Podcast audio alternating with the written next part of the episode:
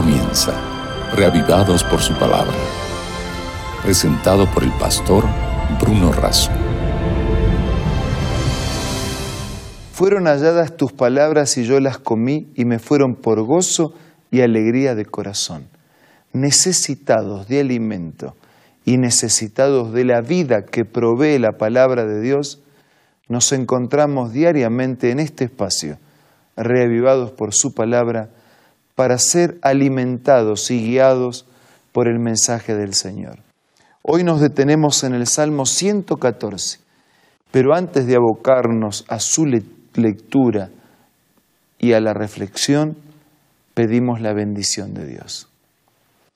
Padre nuestro, bendícenos al abrir tu palabra y abre también nuestro corazón. Quédate con nosotros y con todos nuestros amigos. Te lo pido y te lo agradezco en el nombre de Jesús. Amén. El Salmo 114 es un himno de gratitud a Dios por las maravillas obradas en la liberación y en el éxodo. Es un canto al poder de Dios a las maravillas de su gracia y de su misericordia. Y estos ocho pasajes del Salmo expresan esa gratitud y alabanza de esta manera. Cuando salió Israel de Egipto, la casa de Jacob del pueblo extranjero, Judá vino a ser su santuario e Israel su señorío hay una acción salvadora que saca al pueblo de Egipto, hay una morada santa, hay un dominio recuperado. Versículo 3. El mar lo vio y huyó, y el Jordán se volvió atrás. Los montes saltaron como carneros, los collados como corderitos. El mar y el río fueron vencidos por el poder de Dios y los montes y los collados fueron testigos de la poderosa intervención del Señor. Versículo 5. ¿Qué tuviste, Omar, que huiste? Y tú, oh Jordán, que te volviste atrás. Oh montes, ¿por qué saltaste como carneros y vosotros collados como corderitos? la poderosa naturaleza queda frágil frente a la poderosa intervención y presencia de Dios. La tierra tiembla por la presencia del Señor. Y dice versículo 7, a la presencia de Jehová tiembla la tierra, a la presencia del Dios de Jacob el cual cambió la peña en estanque de aguas y en fuentes de agua la roca. Hay una tierra que tiembla frente a la presencia de Dios y hay un Dios que puede transformar la peña en estanque y la roca en fuente. Solo Dios. Solo Dios puede transformar la peña en estanque y una roca en fuente. Ese mismo Dios que hace descender pan del cielo a través del maná para alimentar a sus hijos. Ese mismo Dios que interviene poderosamente sobre la naturaleza, ríos y mares. Ese mismo Dios que hace salir agua potable desde la roca para apagar la sed y mantener la vida de sus hijos en el desierto.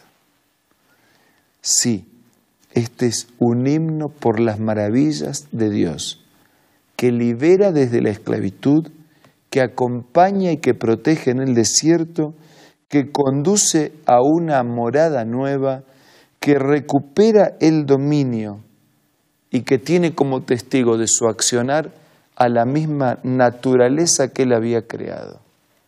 Y hasta los montes saltan, ¿no? el poder de las montañas queda debilitado frente a la presencia de, de un Dios, del Dios poderoso que los había creado, hasta los montes y las montañas tiemblan. Amigos, este es un salmo breve, pero también significativo, porque en el caso del pueblo de Israel recuerda su liberación de Egipto, la protección de Dios en el desierto, la, promesa del Señor cuidando y acompañando el peregrinar de ese pueblo, eh, un Dios que suple la ausencia de los recursos y milagrosamente alimenta y da de beber en el desierto, y un Dios que conduce al pueblo hasta el final del camino.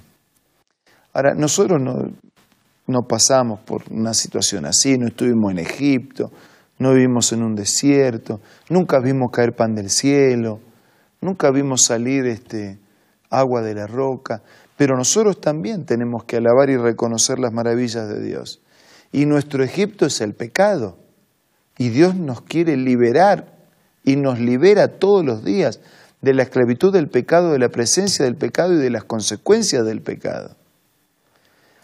Y tal vez no vivamos en un desierto, pero, pero nuestra ciudad puede ser un desierto, nuestra familia, nuestro trabajo puede ser un desierto, rodeados de multitud, pero estamos solos, indefensos, expuestos a los peligros y expuestos a las carencias. Pero Dios resuelve enfrentar y terminar con los peligros. Y Dios suple nuestras carencias. Tal vez no estés necesitando que caiga pan del cielo o que salga agua de una montaña. Tal vez estás necesitando un trabajo, tal vez estás necesitando una recuperación de la salud, tal vez estás necesitando una compañía, tal vez estás necesitando recuperar tu familia, tal vez estás necesitando recuperar tus hijos, tal vez estás necesitando estabilizar tu economía, estás necesitando fortalecer tu fe, estás necesitando sentir paz, estás necesitando liberarte de la culpa y experimentar la paz del perdón. Sí, tal vez tus necesidades sean diferentes a las relatadas en este capítulo, pero son necesidades. Y lo bueno es que aunque nuestras necesidades sean diferentes, Dios es el mismo. Su amor, su paciencia, su comprensión, su perdón, su gracia están totalmente disponibles para nosotros. Está dispuesto a continuar haciendo maravillas que liberan del pecado, maravillas que sostienen en el desierto. Está dispuesto a suplir cada una y todas de nuestras necesidades. Él está dispuesto. La pregunta, mis queridos, es si nosotros estamos dispuestos a permitir que Él supla nuestra necesidad. La pregunta es si nosotros estamos dispuestos arrepentidos a confesar nuestros pecados para que Él transforme la culpa en paz a través del perdón. La pregunta es si nosotros estamos dispuestos a que Él impacte en nuestra vida para llenarla de fe y de esperanza, para ofrecernos la salvación y si estamos dispuestos a mantenernos en este camino de gracia que solo su presencia puede proveer si usted está dispuesto a aceptar estos beneficios y estas maravillas que Dios quiere, que Dios puede y que usted necesita sean hechas en la vida. Entonces, digámosle a Dios a través de la plegaria que tiene permiso concedido para actuar en nuestra vida.